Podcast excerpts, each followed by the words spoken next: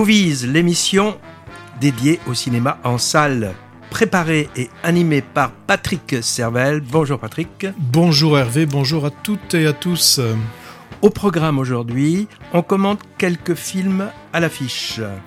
D'abord Les Gardiens de la Galaxie. C'est le dernier Marvel que qu'on a trouvé que j'ai trouvé plutôt réussi. Chien de la casse, premier film français, une histoire d'amitié toxique dans une petite ville du sud de la France.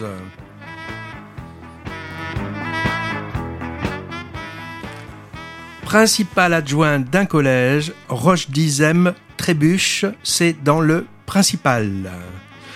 Jeanne Dubarry, l'ascension d'une courtisane, biopic de la maîtresse préférée de Louis XV.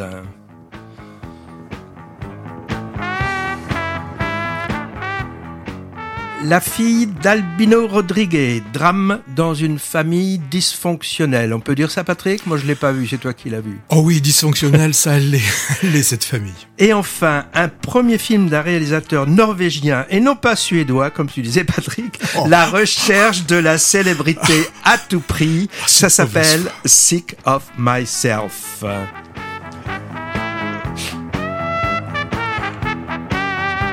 Mais finalement, on va condenser, on va, on va évoquer un seul film qui s'intitule Jeanne Dubarry, la fille d'Albino Rodriguez, qui est le principal gardien de la galaxie avec son chien de la casse. J'ai pas pu placer Sick of Myself, là, le film suédois. Non, norvégien.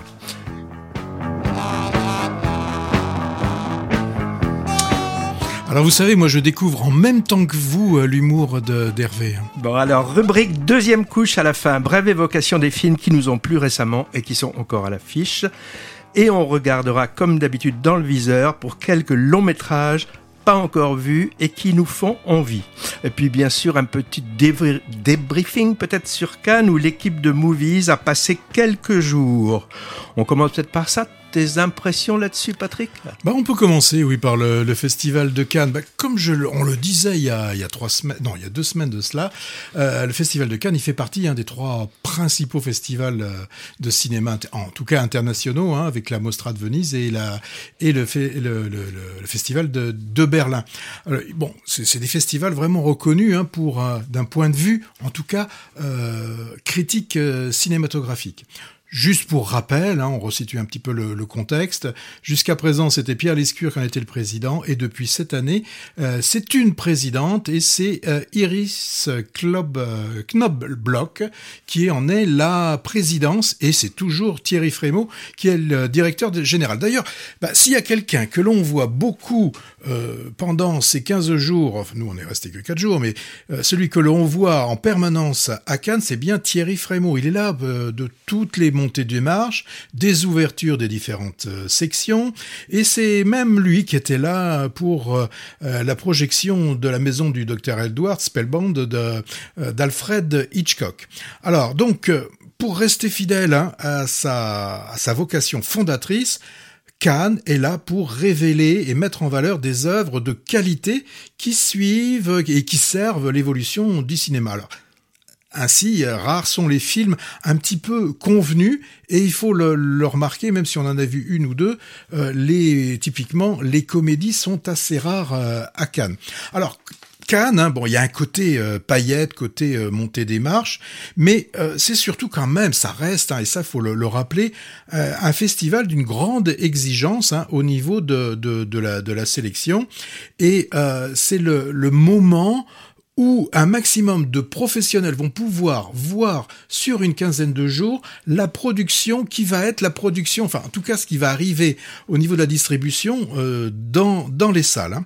Alors même pour certains, hein, euh, deux jours avant Cannes, typiquement les exploitants des cinémas euh, de l'AFCAE, hein, euh, l'Association française des cinémas d'ARDC, eux arrivent deux jours avant et ont la possibilité de voir des, différents films qui vont être présentés quelques jours après dans les euh, dans les sections. Pour savoir s'ils les prennent dans leur circuit. Ben oui, ça je, oui parce que un, exploitant, euh, il, a deux yeux. Il y en a un, bah, l'œil du cinéphile, parce que bon, euh, ceux qui sont dans les cinémas à essai, en tout cas, sont forcément, enfin quasiment obligatoirement des, des, des, cinéphiles. Donc ils ont un œil cinéphile et puis ils ont un œil exploitant. et ils se posent en, en permanence la question est-ce que ce film est pour le public de mon cinéma? Je connais un petit peu ce qui peut euh, intéresser euh, euh, mes, spectateurs, donc est-ce que, au-delà du fait que l'œuvre que je viens de voir est une œuvre intéressante cinématographiquement parlant, mais trouvera-t-elle finalement de l'audience dans, dans ma salle? Alors, Hervé euh, et moi, nous étions accrédités comme des représentants de la, presse audiovisuelle. Et il faut reconnaître que le festival fait une part belle aux journalistes, hein, donc qui viennent vraiment du monde entier, puisqu'il y a à peu près, simplement au niveau euh, journaliste, environ 4000 euh, journalistes presse écrite et presse audiovisuelle qui sont accrédités. Et c'est vrai que on est on peut dire choyé euh, par euh, par le festival. Typiquement, il y avait un endroit où on aimait bien se, se retrouver euh, Hervé et moi. C'était ce qu'on appelle la terrasse des journalistes, qui nous permettait entre deux films de s'écarter un petit peu de, de la ruche, hein, qui est le, le palais du festival, et de boire tranquillement un café ou peut-être à certains moments de faire une petite pastille pour pour la radio.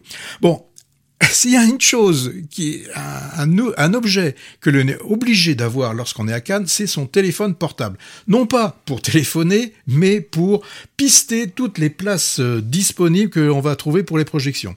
Alors s'il y en a qui sont dures à obtenir, hein, c'est bien celle du, du, Grand Théâtre Lumière, hein, donc une, une belle salle, hein, une salle de 2300 places, les salles les plus courues. Je vous dis tout de suite, si vous souhaitez aller à l'avant-première d'Indiana Jones, c'est quasi impossible. D'ailleurs, nous, on n'a pas réussi. Alors, aussi à l'extérieur du, du palais, les choses euh, intéressantes. Euh, le long, il y a les fils, le long des fils d'attente, parce qu'on passe beaucoup de temps dans les fils d'attente. Hein. Alors, soit on a de la chance, il y a du soleil, soit on en a moins et il pleut. Et on a autour de nous recherche d'invitation. On, on, se croirait soit à Roland Garros, soit, euh, je sais pas, la finale d'une Coupe de France ou une Coupe du Monde devant devant un, un, stade. Alors, simplement pour le côté un peu un, un peu paillette de, de Cannes, dès lors que l'on souhaite rentrer dans la grande salle, obligatoirement, même nous, des gens comme Hervé et puis moi, ben, on passe par euh, par le par le tapis rouge. Et là, c'est très drôle sur le tapis rouge parce que on voit des plutôt des, des, des, jeunes femmes. Alors elles sont habillées, parées de leur plus belle robe, et essayent d'accrocher le regard des, des, photographes. Parce que les photographes, ils sont là. Eux, bien sûr, ils attendent euh, les acteurs et actrices euh, du film. Et mais en attendant que ceux-ci et celles-là arrivent, eh bien, il y a donc le, le commun des mortels qui qui passe et donc ils prennent aussi ces quelques secondes de gloire. Ah oui, le, quart d'heure, comme euh, le disait Warhol, le quart d'heure de, de, de, notoriété. Donc ça, c'est très drôle. S'il y a quelque chose que l'on ne voit pas lorsqu'on va voir les films à Cannes, c'est la montée des marches. Puisque on monte d'abord, on se retrouve dans la salle, et typiquement, c'est sur l'écran que l'on voit cette euh, montée euh, des marches. Bon, nous, en ce qui nous concerne, hein, sur les, quatre jours que l'on a pu passer, on a essayé de voir un... alors, on n'a pas fait un marathon, mais on a essayé de, voir euh, l'étendue le plus grand éventail possible des films qui nous étaient proposés durant ces, ces quatre jours, ce qui nous a permis chacun à peu près de voir 14 à 15, enfin entre 12 et 15 films, et en commun on a dû se voir une dizaine de films puisqu'on essayait aussi d'avoir le plus grand éventail de, ces films. Alors, euh, je je vais, je pas les, citer, mais il y en a qui se passaient pour euh, la, semaine de la critique. Hein. Typiquement, on a vu des choses intéressantes euh, comme ce, film portugais à, Magloria, un, film de Malaisie euh, Tiger Stripes aussi qui était intéressant.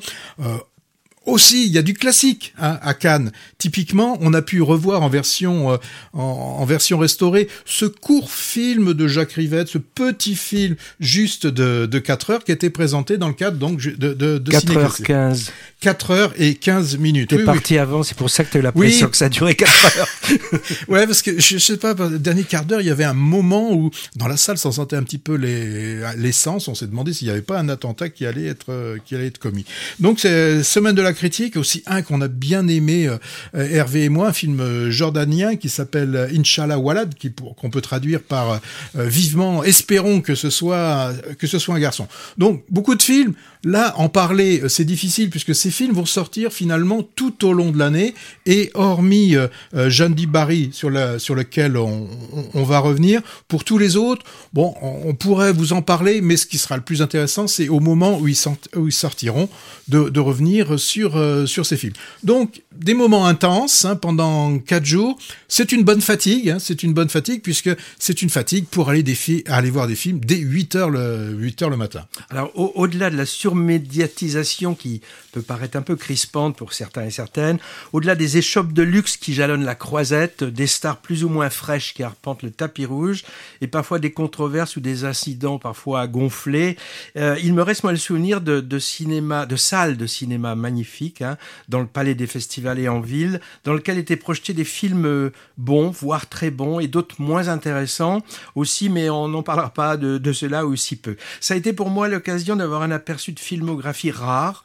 venant de pays peu représentés sur nos écrans. Bah, tu disais un film venant de Jordanie, un autre de Malaisie, un du Québec ou de la Hongrie, par exemple. Moi, j'ai essayé de piocher dans les quatre sections du festival et j'en retiens quand même un film de chaque en compétition officielle, une immersion en compagnie de Sean Penn dans un SAMU de Brooklyn. Mm. Génial jusqu'au dernier quart d'heure. Oui. Ça s'appelle Black Flies. Mm. Dans la section Un certain regard, de la science-fiction très originale et maîtrisée avec Le règne Animal. Je pense que quand il sortira, on en parlera beaucoup de celui-là. Pour la quinzaine des cinéastes, le procès Goldman, film passionnant sur la parole où on ne sort pas d'un prétoire.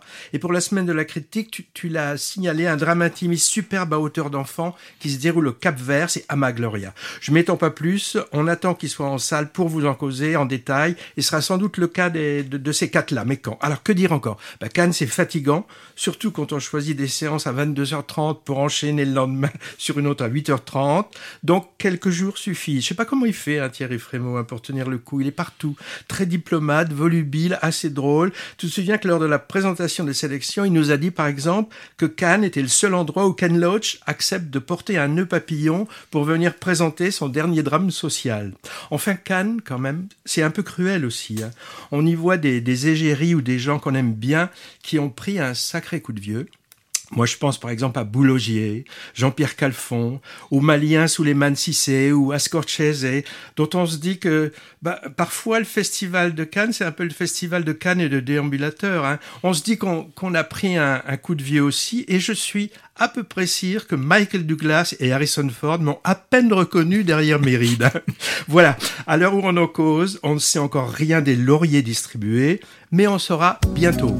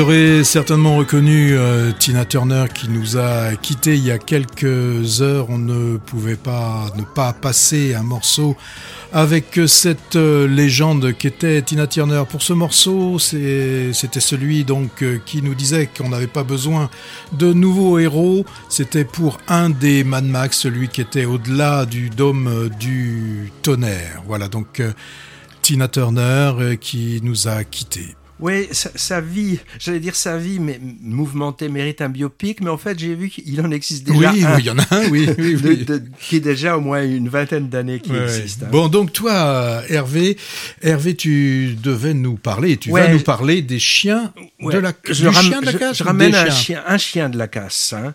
Euh, belle histoire d'amitié bah, qu'on peut qualifier de légèrement toxique entre deux gars d'environ 25 ans, Mirales et le surnommé Dog. Ce sont des, adolescents un peu sur les bords qui vivent dans un petit village du sud de la France, dans l'Hérault, je crois, où l'ennui règne. Alors je parlais de toxicité parce que parce que c'est vrai que c'est une amitié réelle et forte, mais vraiment déséquilibrée, avec un des jeunes plutôt renfermé, mutique, passif, et l'autre grande gueule et cabotin, qui se targue d'éduquer le premier et n'hésite pas à l'humilier en public. On n'est pas loin parfois d'une certaine domination sadique. hein. D'ailleurs, le surnom Dog du souffre-douleur effacé est assez parlant. Alors ces deux-là, c'est vraiment la carpe et le lapin, et c'est ce qui donne aussi de l'intérêt à cette histoire. hein. Mais le plus timide des deux va essayer de s'émanciper de l'emprise du premier, en particulier par la rencontre d'une jeune fille, et ça va changer la donne. Alors s'ajoute à tout cela des histoires de trafic, pas dans cette ville, des embrouilles et des avec les gars d'un autre clan et qui apportent de l'action et une tension dramatique au film. Un des points forts de ce long métrage, c'est son casting. On a Anthony Bajon d'abord, avec sa tête de poupon euh, boudeur. Je savais pas, il a eu l'ours d'argent du meilleur acteur à la Berlinale 2018 avec la prière de Cédric Kahn, que personnellement j'ai pas vu. Il, est- il était aussi loup-garou dans Teddy en 2000, entre autres. Et Patrick, c'était aussi le fils de Vincent Lindon qui pète les plombs dans Un autre monde Ah oui, oui, de oui. Stéphane Mmh, Brisé. La jeune fille, c'est Galatea Bellucci. Joli prénom, Galatea Bellucci. C'est celle qu'on peut voir aussi en ce moment dans La fille de Roberto Ro- Rodriguez, dont tu vas nous parler, Patrick. hein. Au jeu tout en retenue et surtout un nouveau venu pour moi. Il s'appelle Raphaël Quenard, vraiment impayable en kéké, qui se la joue un télo, euh, bon bougre avec sa maman dépressive, avec les mamies et les neuneux du village mais dominateur avec son pote, amoureux de son chien Malabar aussi, c'est le fameux chien de la case du titre, et avec une gouaille incroyable, mélange d'argot des banlieues et, de langage châtié. Sa partition est vraiment drôle, hein, très bien écrite, et il l'interprète avec un grand talent. Pour moi, c'est une vraie découverte, avec un sacré charisme, et je prédis qu'on reverra bientôt cet acteur surdoué. Je redis son nom, Raphaël Quenard. J'ai réalisé après qu'il joue un second rôle dans Je verrai toujours vos visages. C'est le frère abuseur du personnage interprété par Adèle Exarchopoulos. Autre atout du film, à part son casting, vraiment maîtrisé ce film pour un début, hein. c'est un premier long métrage, la photographie, très belle lumière mordorée, en particulier dans les scènes nocturnes, il y en a beaucoup. Un autre intérêt du film, c'est de montrer une jeunesse un peu désœuvrée qu'on voit peu sur les écrans, pas celle des grandes agglomérations ou leurs banlieues des cités, mais au sein d'une petite ville, et souvent territoire un peu angle mort du cinéma français. Coup de maître, moi je trouve, d'un jeune réalisateur talentueux qui s'appelle Jean-Baptiste Durand, qui m'a évoqué la force, alors carrément, je trouve, hein, des premiers Scorsese. Euh, ou alors j'ai pensé à Macadam Cowboy de John Schlesinger pour le côté amitié improbable entre deux losers magnifiques euh, aux antipodes l'un de l'autre. hein. Mais dans Le Chien de la classe, on n'est pas dans les rues de New York. Je pense qu'il faut dépêcher de voir ce que hein, ce body movie finalement, un dramatique voire tragique, petit film épatant parce qu'il risque de pas rester longtemps à l'affiche, malheureusement. Je sais qu'il est plus visible dans l'agglomération bordelaise, par exemple, mais peut-être dans les cinémas de proximité.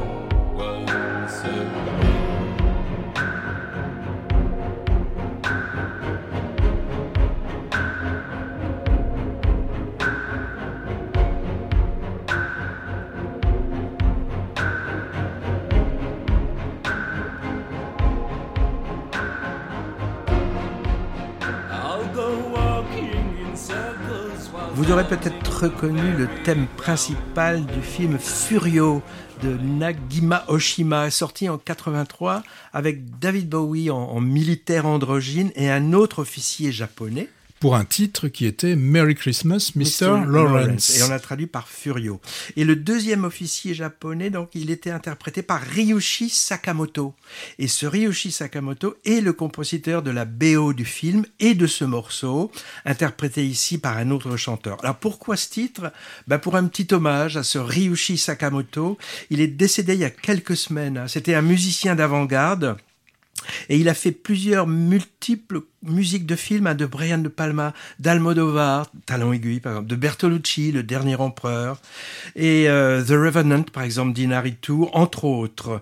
Et, et en fait, euh, il y a un des films en compétition à Cannes qu'on a vu qui lui était dédié à sa mémoire. C'était Monster, dont il a signé aussi la- sa dernière bande originale de film finalement. Maintenant, on, on est malade, c'est ça? Oui, et puis là, on est vraiment loin d'une d'une comédie romantique hein, avec euh, Sick by Myself, qui on pourrait traduire en français par euh, quelque chose comme euh, Malade par ma faute, je me suis rendu moi-même malade, quoi. hein.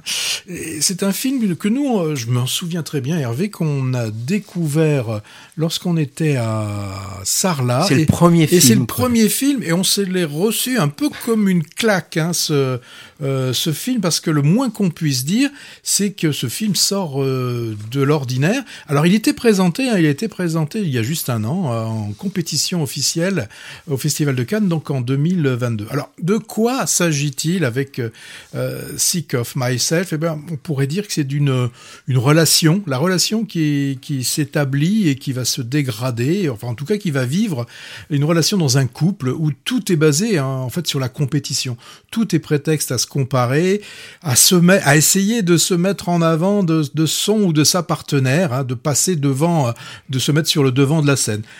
Je dirais que c'est le couple, si on le pouvait le caractériser, pour moi, c'est un couple de narcissiques toxiques. C'est vraiment euh, ce qui peut les caractériser. Alors, le film se concentre essentiellement sur euh, l'héroïne, donc qui, dans le film, se trouve dans l'ombre de Thomas. Alors, Thomas, son compagnon, c'est un artiste. hein. Alors, l'artiste toujours prêt à, faire des performances, hein, faire euh, des, choses, aller voler euh, des articles, du, des, du mobilier, dans des, dans des magasins. Imaginez qu'il va chez Ikea et puis il ramène des meubles pour pouvoir après les mettre chez lui, les mettre, les mettre en scène. Donc, vous voyez le type d'art là Conceptuel. c'est très très conceptuel. Et euh, elle, donc, qui se retrouve un petit peu mise à, mise à, à l'écart, bah, euh, va surfer sur le net et c'est en surfant qu'elle va découvrir qu'un médicament, alors on ne sait plus, je crois qu'on nous le présente comme un, un médicament plutôt côté euh, russe, un médicament qui, pris à haute dose, euh, entraîne des, des problèmes de santé. Et quand on dit des problèmes, on peut dire de sévères problèmes de santé. hein. Euh, alors, ces problèmes, pour nous, pour le cinéma, ils ont l'avantage, alors je mets les guillemets qu'il faut, d'être photogéniques. hein. Alors, mais on, va plutôt parler d'une photogénie morbide, hein, puisque là, ce médicament, bah, au début, commence par faire apparaître quelques taches, ensuite, ça va être des crevasses, ça va être des boutons, ça va quasiment être des morceaux de, peau qui apparaissent.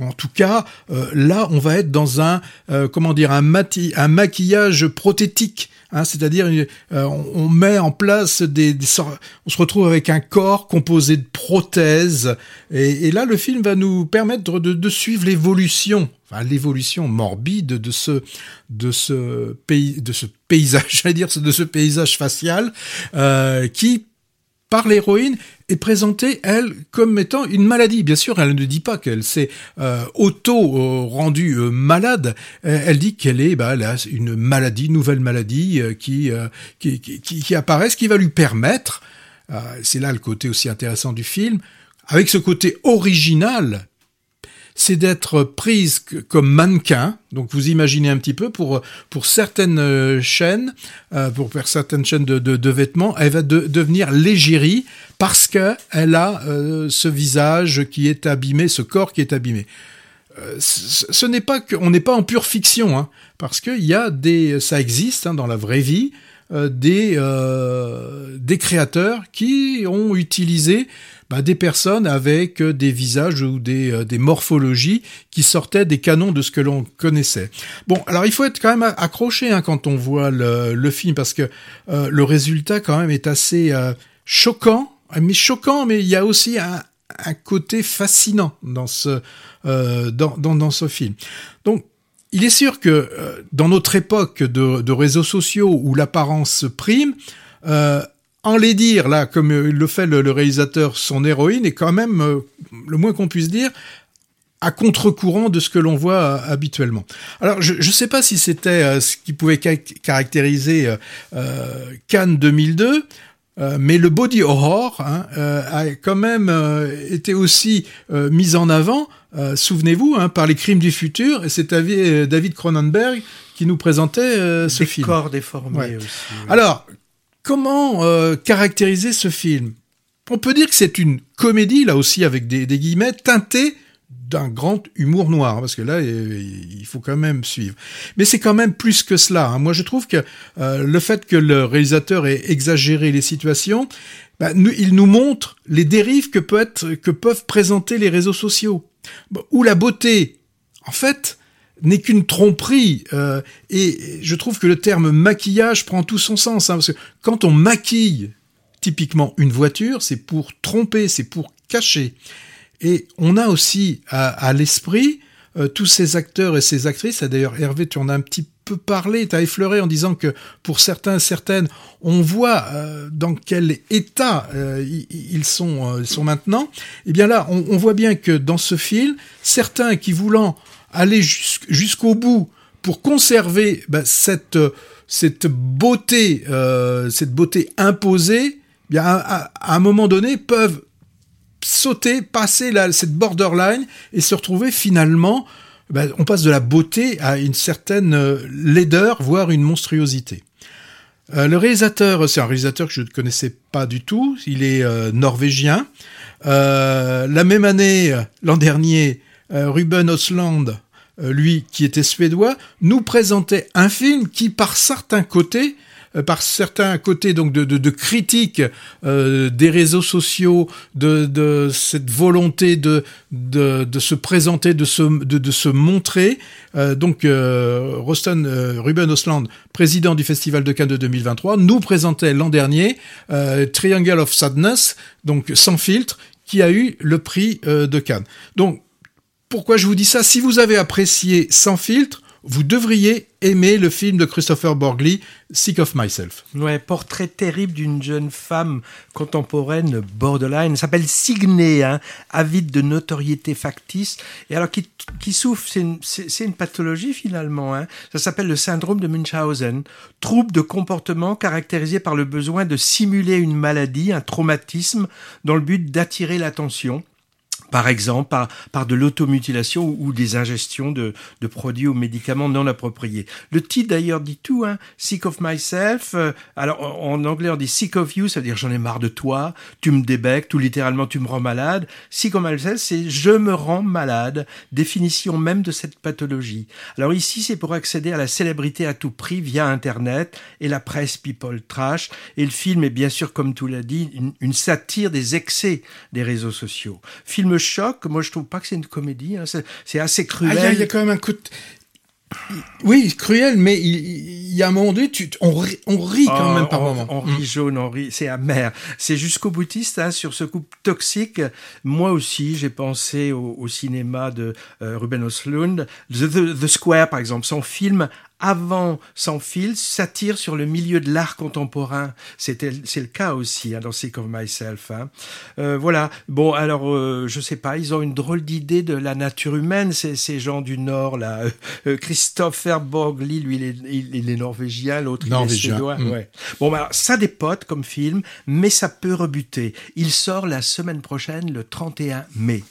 Alors, euh, revenons à des choses, j'allais dire plus peut-être plus classiques, Oui. euh, quand il s'agit de, des gardiens de quelque chose. ouais. Ah oui, ah oui, oui. Ah alors oui, voilà. oui. Ah oui. Les gardiens de la galaxie. On parle pas trop souvent des blockbusters américains dans movies. hein. Alors pour changer un peu, ben on- je vais en chroniquer un qui cartonne en ce moment. Il s'agit donc des gardiens de la galaxie. C'est l'épisode 3, sorti depuis quelques semaines et réalisé comme les deux premiers par un certain James Gunn. Il s'agit de la dernière mouture de, de la franchise MCU, c'est-à-dire l'univers cinématographique Marvel, qui inonde les écrans du monde entier euh, régulièrement depuis au moins une dizaine d'années. Moi, j'étais curieux de voir ça, même si je connais pas les épisodes précédents. En fait, j'y suis allé un peu en candide. hein. Je suis peu familier de ce groupe de super-héros qui nous vient, bah, comme les autres, hein, de la BD américaine des années 60, les comics. Euh, j'ai eu des velléités de me renseigner, hein, de peur de rien comprendre, mais quand j'ai vu les dizaines de sites geeks qui décortiquaient toute cette mythologie, j'ai laissé tomber. Alors de quoi s'agit-il? Bah, Comme d'habitude, de la lutte des bons contre les méchants avec quelques retournements de veste en cours de route. Les gentils, qui protègent la galaxie donc, c'est un groupe d'amis bariolés qui ont des super pouvoirs. Je vais pas les citer tous. hein. Il y en a un seul humain à 100%. Il s'appelle Peter Quill. Il est interprété par Chris Pratt. Les autres sont des mix bah, d'humanoïdes, de robots, d'animaux et même de plantes. Par exemple, on a une cyberfemme caoutchouc qui est toute bleue. On a un gros costaud rouge-violet, un peu bené mais au cœur tendre. Je vois que Patrick est dubitatif. On a un autre tout gentil aussi qui est en fait un arbre et il devient gigantesque quand il est en colère. Et puis alors euh, il sait dire qu'une seule phrase, c'est je suis Groot. Il dit ça durant tout le film et les autres comprennent à chaque fois ce qu'il dit. Ça c'est rigolo. Tu me donnes vachement envie. Hein. Ah bah attends, je t'ai pas dit, le plus rigolo, c'est quand même Rocket Raccoon. C'est un improbable raton laveur, robotisé, finot et sensible comme tout. C'est Bradley Cooper qui lui prête sa voix. D'ailleurs, le scénario est essentiellement basé sur l'histoire traumatique de ce raton laveur, avec des flashbacks sur comment il a été créé. On a aussi d'ailleurs dans le film une apparition de Sylvester Stallone à peu près une dizaine de secondes, un, petit caméo.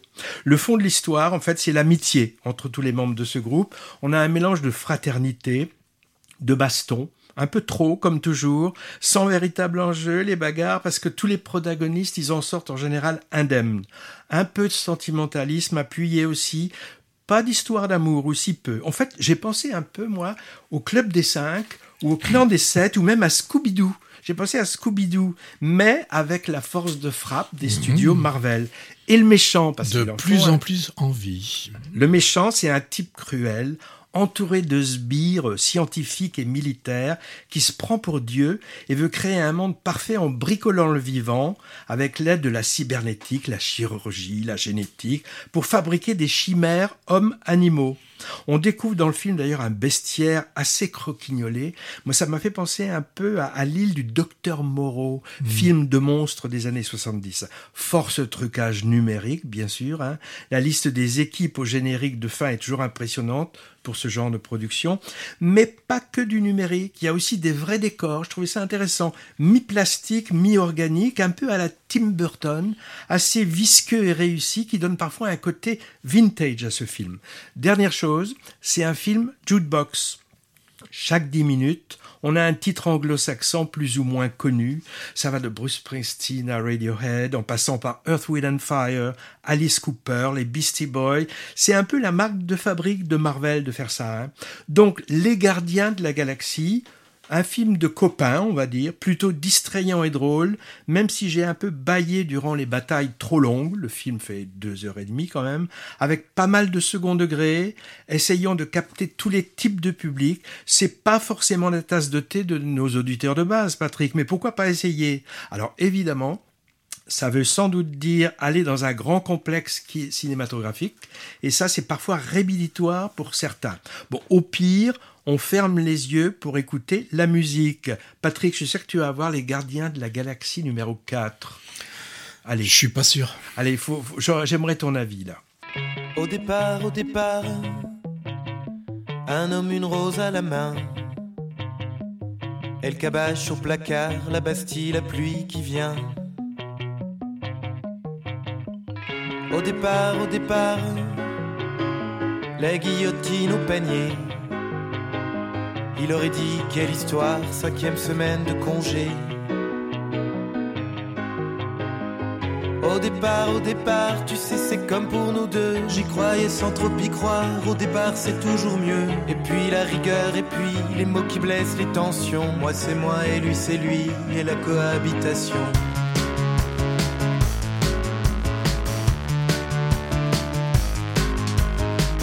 Au départ, au départ, toujours le mois de mai. Échape rouge et chapeau noir, la lettre à tous les Français. Au départ, au départ, des accords à Matignon. RMI, Michel Rocard, les affiches Génération. Au départ, au départ, tu sais, c'est comme pour nous deux. J'y croyais sans trop. Au départ, c'est toujours mieux. Et puis au bord du canal, un premier mai sans raison. Nos amours se tirent une balle et la cohabitation.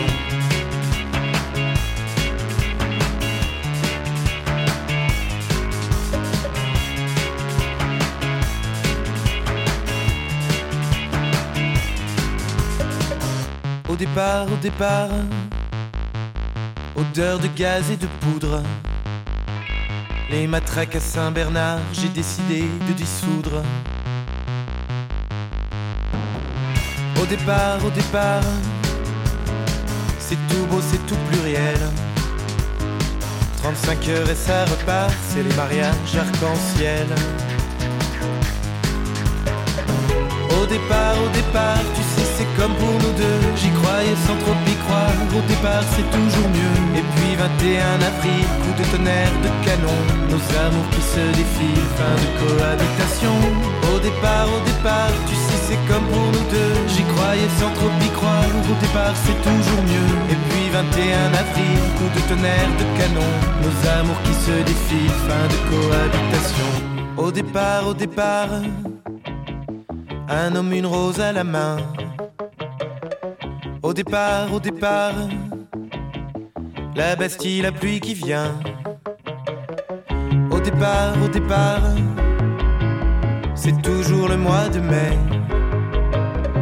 Au départ, au départ, la lettre à tous les Français.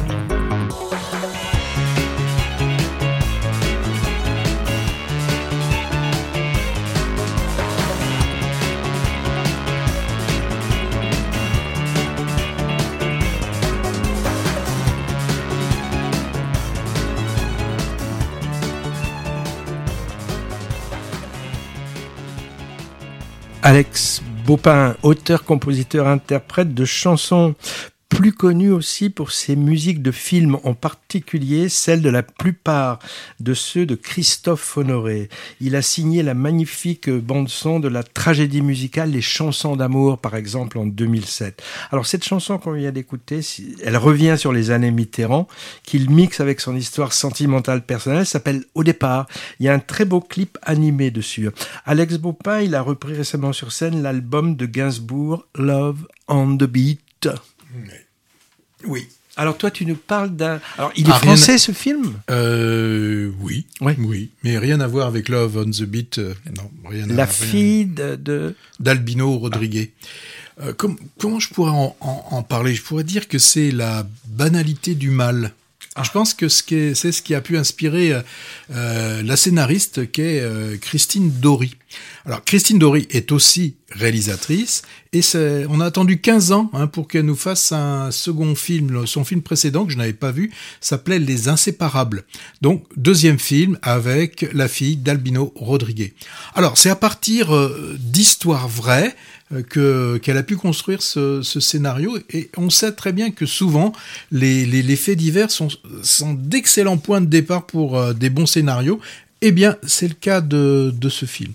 Donc, vous allez comprendre que c'est difficile pour moi d'évoquer la trame de ce film sans en déflorer l'intrigue. Je n'en parlerai donc pas. On ne viendra pas me critiquer euh, là-dessus. Je vous dirai simplement que moi j'ai trouvé c'est plutôt autour de la mère donc de cette jeune fille, une mère interprétée par Emily Dequesne que le film est certainement le plus euh, le plus intéressant. On a dans ce film donc cette Emily euh, euh, Dequesne qui est, en mode un peu borderline hein, euh, et, c'est bien rendu par le, le jeu de l'actrice, absolument aucune sophistication, elle va droit au but et elle est animée uniquement par le mensonge dans ce film. Euh, le mensonge, je pourrais dire, c'est sa vérité. hein. Et puis, on voit que elle se complaît, elle est à l'aise, complètement à l'aise euh, dans le euh, dans ce mensonge. Je pourrais vous, vous dire que, que, que la mer est orange devant vous et vous le certifiez, ça ça la gênerait pas. Elle ment à sa fille, elle ment à tout le monde. Pour jouer la fille, tu en as parlé tout à l'heure, c'est Galatea Bellucci, Ouais. euh, qui a été choisie par Christine Dory. Moi, elle m'a rappelé dans ce film la Sandrine Bonner de Santoine Illois d'Agnès Varda, ou même aussi la même Sandrine Bonner, Bonner dans À nos amours de Piala. Euh, bah, vous comprendrez que quand je fais une comparaison comme ça, c'est que c'est déjà bon signe. Ça signifie que son interprétation est vraiment intéressante dans ce film parce que elle a un jeu qui est qui touche le vrai. Elle a un regard, cette fille, qui est assez extraordinaire dans, dans, dans ce film. Elle, elle regarde dans ce film. Elle sent qu'on ne lui dit pas tout. Elle le sent, mais elle va, rechercher cette vérité elle ira euh, jusqu'au bout. On a un autre protagoniste dans le film, c'est le frère, euh, qui n'a pas été élevé auprès de sa sœur. Oui, parce que les deux enfants ont été retirés de leur mère à un moment donné et ont été dans des maisons d'accueil. Donc là, ils reviennent vers la mère et ils vont rechercher le père, puisque le père, c'est Albino Rodriguez. Donc, je, vous disais que le, protagoniste, c'est le frère qui, donc, non élevé par euh, en présence à- avec sa sœur, mais qui quand même entretient avec sa sœur un repas assez assez touchant. Alors c'est des je t'aime euh, moi non plus, c'est euh, euh, il y, a- il y a un côté comme ça non je, je la rejette, mais euh, quelques secondes après euh, ils sont dans les bras euh, l'un de l'autre. C'est rude hein, comme film, mais c'est très euh, c'est très touchant. Et je trouve que euh, l'acteur donc c'est Mathieu Lucci euh, qui joue ce Manuel, il a, il a il a réussi à trouver une profondeur et une intensité euh, dans le, le, le jeu de, de, ce personna- de, de ce personnage. Parce que ce sont quand même deux enfants, vous le verrez en voyant le film, que je pourrais qualifier de sacrifiés un peu par leur mère. Alors, je, vais encore revenir sur euh, Dequesne, euh, donc qui joue Marga, puisque elle, on sent dans ce film, le seul intérêt qu'elle a, c'est de satisfaire ses propres besoins. Il n'y a que ça qui l'intéresse. Et je vous le redis, elle ment, elle ment comme elle respire. Spontanément, elle invente au fur et à mesure, au fil, euh, au fil de sa pensée. Donc, euh, euh, il y a et Émilie Dequesne nous a donné aucune empathie, enfin, je veux dire, provoque aucune empathie. hein. On n'a aucune empathie pour cette euh, pour cette femme. Elle joue tellement euh, euh, de façon tellement linéaire comme ça que ça en est euh, époustouflant. Bah, c'est une pathologie aussi, C'est finalement. là aussi une, une pathologie.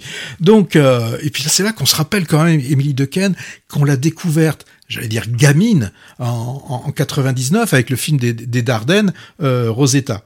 À cette époque-là, euh, Rosetta, euh, comment, euh, Galetta Bellucci, quand Rosetta, quand Émilie Dequesne commençait, elle, n'avait que, que deux ans. Euh, juste pour vous rappeler, euh, je sais pas si tu l'as dit tout à l'heure, Galetta euh, Bellucci, elle était auto- à côté de Vincent Lindon dans l'apparition de Xavier Giannoli. Et d'ailleurs, elle aura une euh, nomination au César, euh, mais elle l'a pas obtenue, du meilleur espoir féminin, donc je sais plus, euh, cette année, certainement euh, 2018. Donc, vous voyez, j'ai rien à raconter euh, du film parce que euh, c'est c'est une, c'est une fille qui va rechercher son père.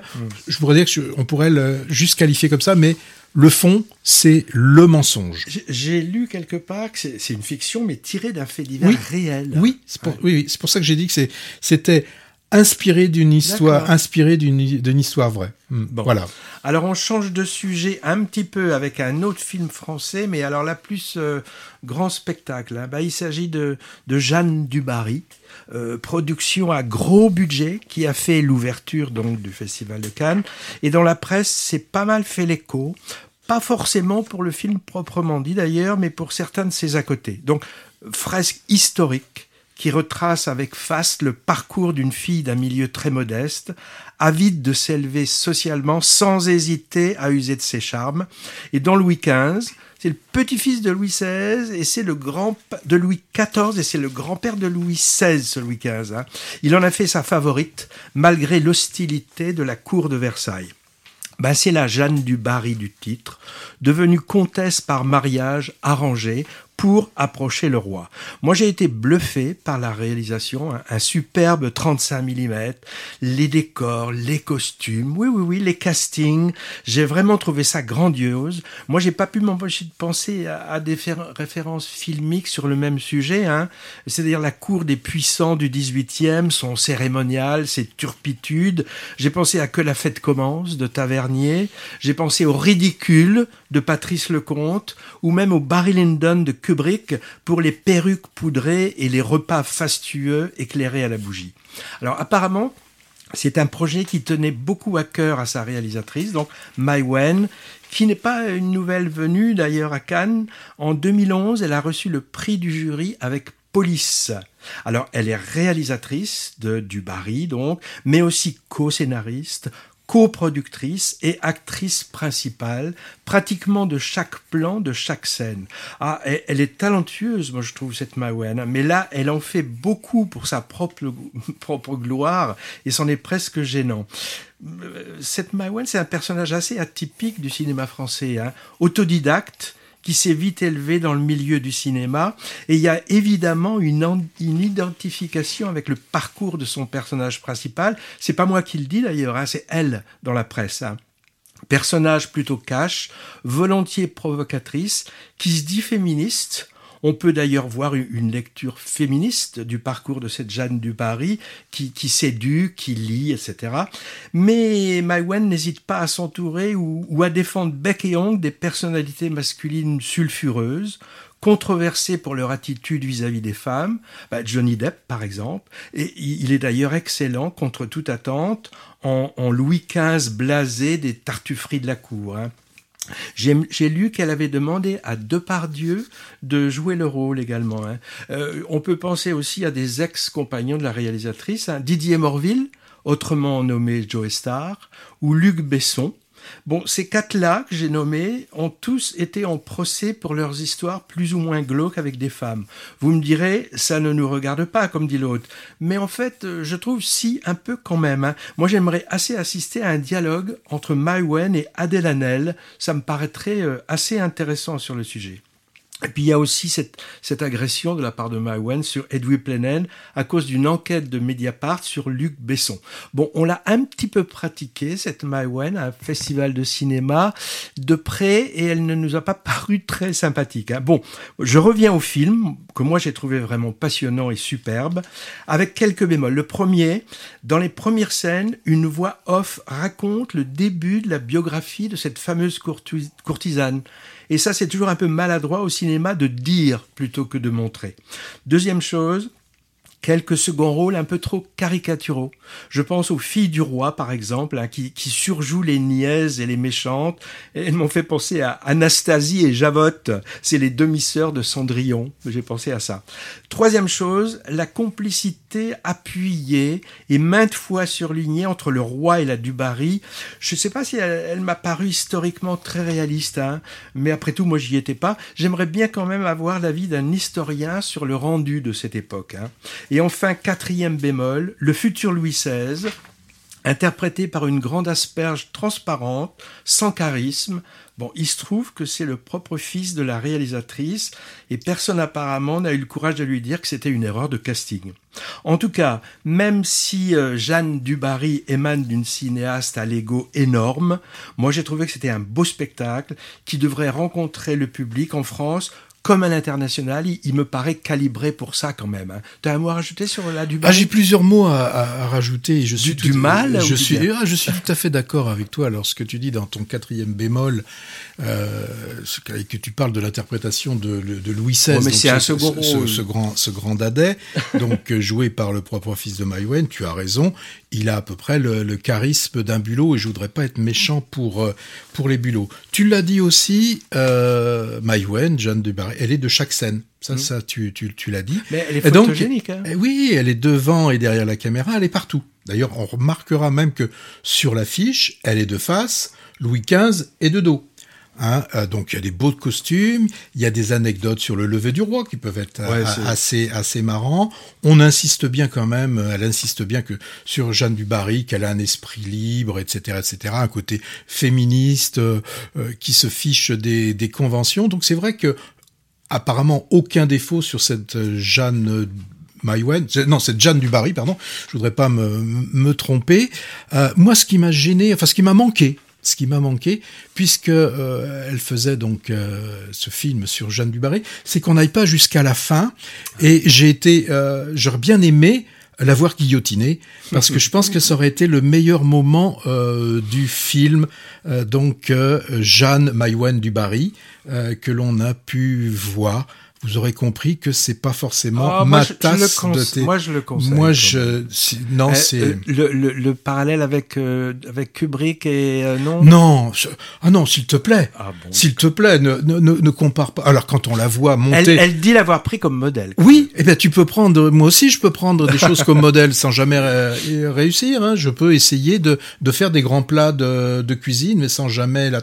Ce, ce moment où elle monte, elle gravit les escaliers, mais bon sang que c'est. Oh, oui, allez, un peu de musique, hein, je crois.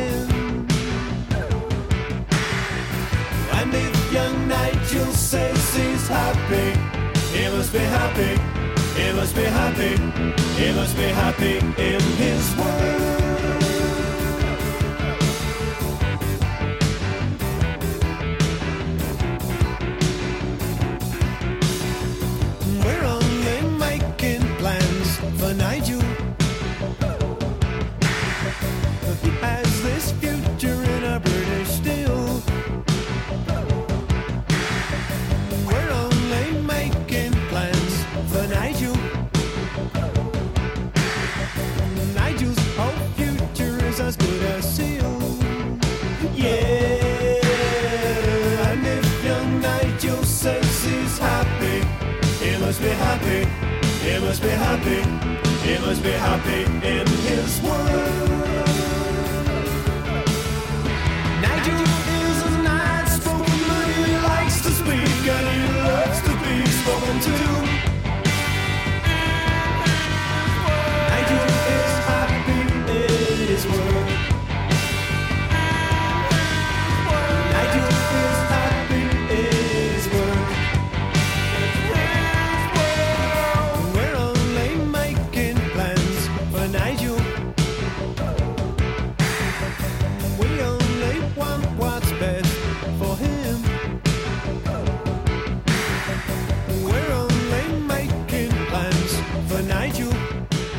Ouais, Patrick nous écoute ce titre de 79 d'un groupe british de New Wave qui s'appelle XTC. Entendez dans plusieurs séries ou films, un épisode de Black Mirror par exemple, ou, ou Layer Cake. C'était un polar de 2004 avec un Daniel Craig pré-James Bond. Deuxième couche, Le Bleu du Caftan, très beau film marocain, encore en salle, après huit semaines. Oui, Les j'ai même, j'ai même Ouais. vu qu'il va être diffusé sur quelques séances au Jean Eustache à un prix tout à fait compétitif à 3 euros. Les chemins noirs, euh, Jean Dujardin continue de marcher très bien dans la peau de Philippe Tesson. Je verrai toujours vos visages. Fiction sur la justice restaurative de Jeanne Herry. Succès aussi. Les Trois Mousquetaires, Patron. Misanthrope, tiens, thriller original et très bien troussé à la recherche d'un mass murderer. Quand tu seras grand, quand l'école primaire rencontre un EHPAD, comédie très réussie, Burning Days qu'on avait beaucoup aimé, moiteur et corruption en Anatolie. The Quiet Girl que j'ai toujours pas vu mais que Patrick tu as beaucoup Ah, aimé là aussi, en faut gaélique. que, faut que tu te dépêches parce que là, il va pas euh, rester éternellement dans- sur les écrans. Et dans le viseur, moi, j'ai toujours pas vu Okusai, la, la biographie du peintre qui a l'air intéressante. L'homme debout, comédie dramatique avec Jacques Gamblin en VRP. La Maleta, ça c'est un thriller espagnol qui a l'air bien comme tout.